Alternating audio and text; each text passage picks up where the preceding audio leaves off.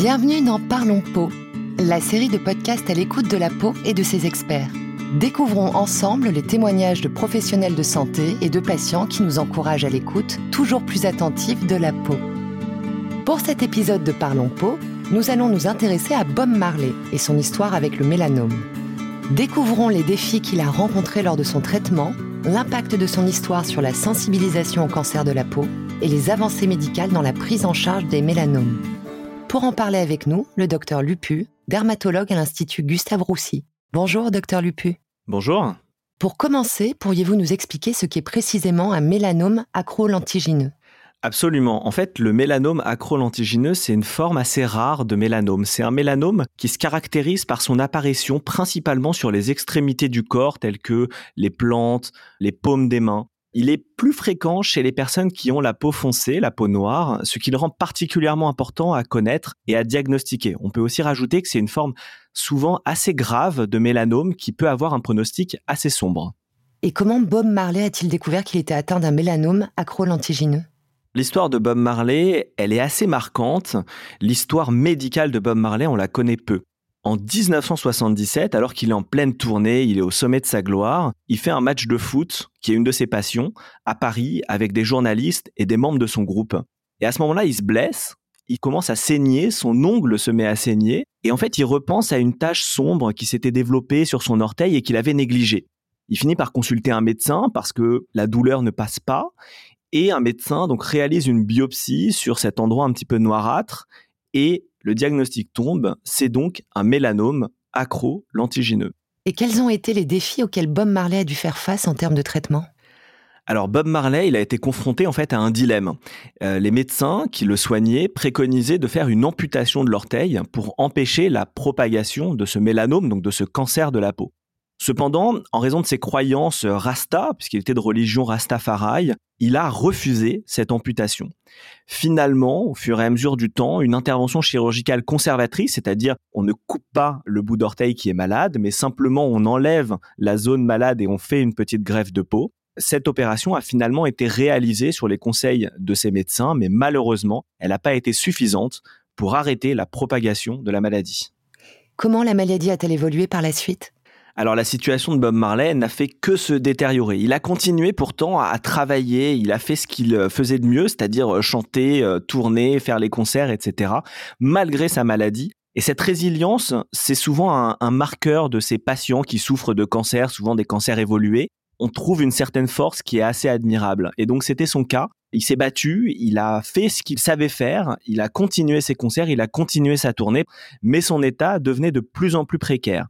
Et lors d'un jogging à New York, après un concert assez mythique à Central Park, il s'est effondré. Il a été secouru, des examens ont été réalisés et ont retrouvé des métastases de son mélanome au niveau du cerveau, des poumons et au niveau du foie. Malgré tout, il a quand même insisté pour effectuer un dernier concert à Pittsburgh en 1980 et par la suite, il a dû être euh, traité par euh, différents traitements médicaux parce qu'il était euh, malheureusement trop faible pour continuer à chanter.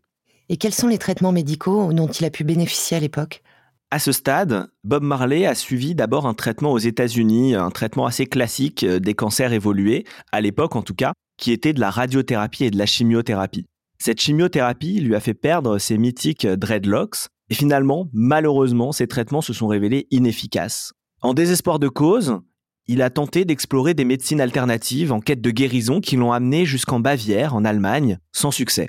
À la fin de sa vie, il a souhaité retourner en Jamaïque, mais son état de santé s'est tellement dégradé que dans l'avion, il a fini par atterrir d'urgence à Miami, où il est décédé à l'hôpital le 11 mai 1981.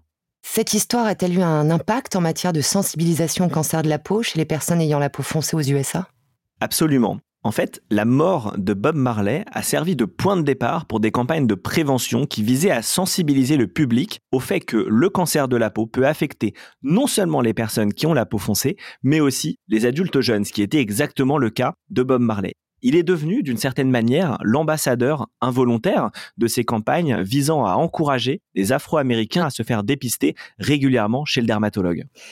Et cette histoire est-elle ressortie en Europe pour favoriser le dépistage et le diagnostic des formes rares de mélanome en Europe?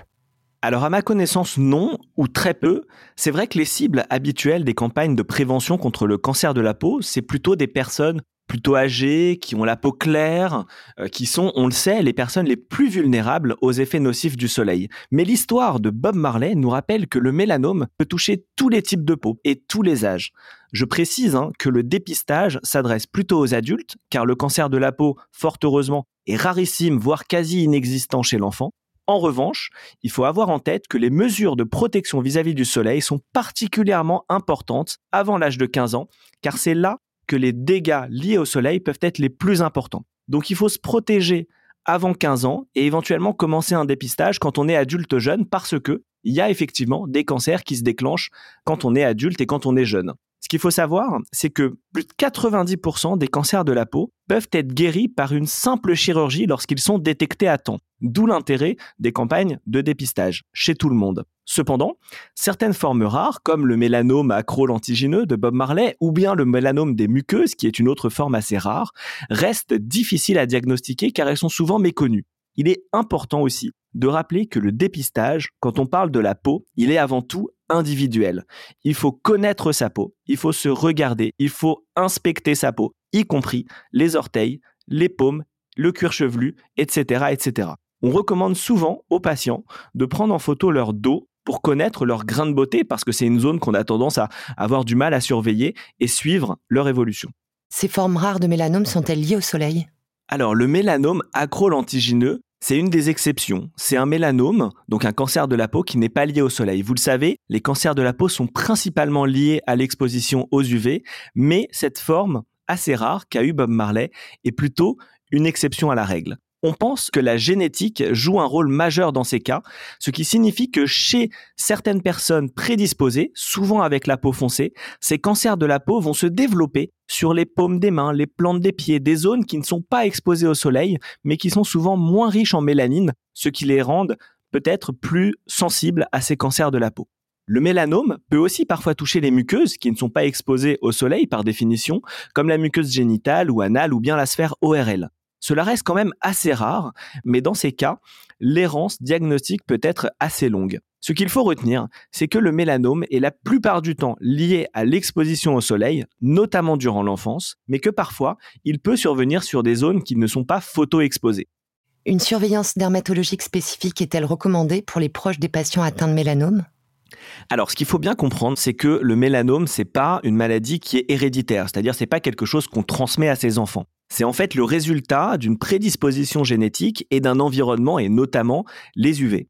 Pour les patients qui ont eu un mélanome, il est important en fait de comprendre que leurs enfants ont eu probablement la même exposition que vis-à-vis du soleil, mais surtout qu'ils ont le même type de peau, parce que par définition, vous allez transmettre à vos enfants votre couleur de peau, a priori. Et donc, par conséquent, vous associez un type de peau plutôt clair avec une exposition solaire assez importante, et donc finalement, les enfants de personnes qui ont eu des cancers de la peau sont souvent des personnes qui sont aussi à risque. Et donc, on va leur recommander, de la même manière que la population générale, de se faire dépister une fois par an chez le dermatologue. C'est un rythme qui est, disons, largement suffisant. Dans des très rares cas, on peut rencontrer des formes familiales de mélanome, c'est-à-dire en fait des mélanomes pour le coup qui sont génétiques. Et là, à ce moment-là, il y a des mélanomes partout dans la famille, chez le père, chez le grand-père, la grand-mère, etc. Et donc ça, on les reconnaît assez facilement, ces formes génétiques, mais qui sont très très rares. Et dans ces situations très particulières, on peut être amené à faire des dépistages de certains gènes qui prédisposent au mélanome. Et ces personnes qui auront ces gènes-là, on va les surveiller un petit peu plus. Mais ce qu'il faut bien comprendre, c'est que de toute manière, il n'y a pas de traitement préventif. Il n'y a rien qu'on puisse faire pour empêcher un cancer, en tout cas le mélanome, d'arriver. Et donc, le message clé, encore une fois, c'est toujours le même, c'est la prévention, c'est le dépistage. Et concernant les traitements, si aujourd'hui Bob Marley était diagnostiqué d'un mélanome, est-ce que la prise en charge serait différente? Absolument. En fait, ce qu'il faut savoir, c'est que en 20-30 ans, les avancées ont été extraordinaires dans le domaine du traitement du mélanome. La chirurgie reste quand même le traitement de première intention. On sait que 90% des cancers de la peau guérissent avec une simple chirurgie lorsqu'ils sont détectés précocement. Mais lorsqu'ils sont plus avancés, c'est-à-dire en fait avec des métastases, on a des nouveaux traitements, des nouvelles armes thérapeutiques. Tout à l'heure, je disais que Bob Marley avait eu un traitement par chimiothérapie et radiothérapie. Ces traitements aujourd'hui sont quasiment considérés comme obsolètes. deux grandes innovations ont complètement supplanté ces traitements.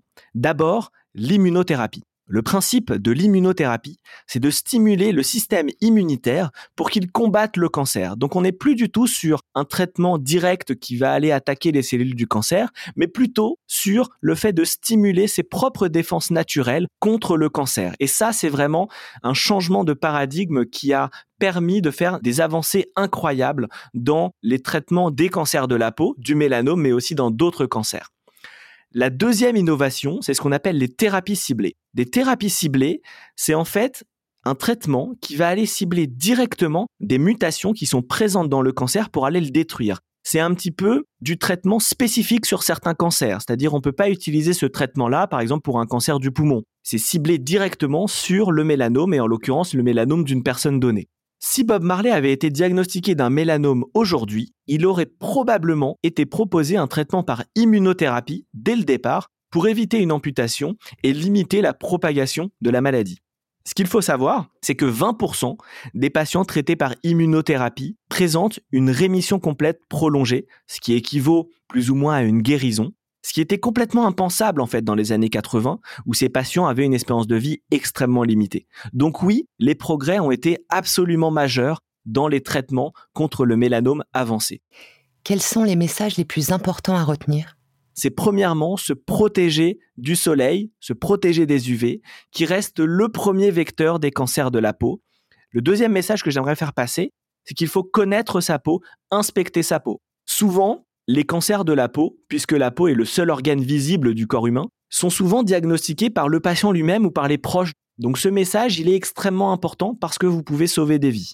Il ne faut pas hésiter à aller regarder entre les orteils, à aller regarder au niveau du pied, des mains, etc., des muqueuses. Ne pas hésiter à prendre son dos en photo ou demander à quelqu'un de prendre son dos en photo qui est une zone difficile à inspecter. Et enfin, le dernier message que j'aimerais faire passer, c'est que l'innovation dans le domaine du traitement des cancers de la peau, est absolument extraordinaire. Et on voit bien qu'entre les années 80 où on n'avait pas grand-chose et aujourd'hui où on a énormément de traitements, on voit qu'il y a eu un pas de géant.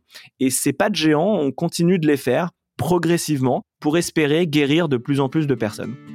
Merci Dr Lupuy pour ces réponses qui nous éclairent sur l'histoire de Bob Marley avec son mélanome, sur l'importance de la sensibilisation au cancer de la peau et comment les avancées médicales ont transformé la prise en charge de cette maladie au fil des années. C'est ainsi que s'achève cet épisode de Parlons Peau. Pour découvrir les autres épisodes de ce podcast, n'hésitez pas à vous rapprocher de votre contact Galderma. À bientôt pour un nouvel épisode. Notez que ce contenu reflète uniquement le point de vue des intervenants et n'engage en aucun cas la responsabilité de Galderma.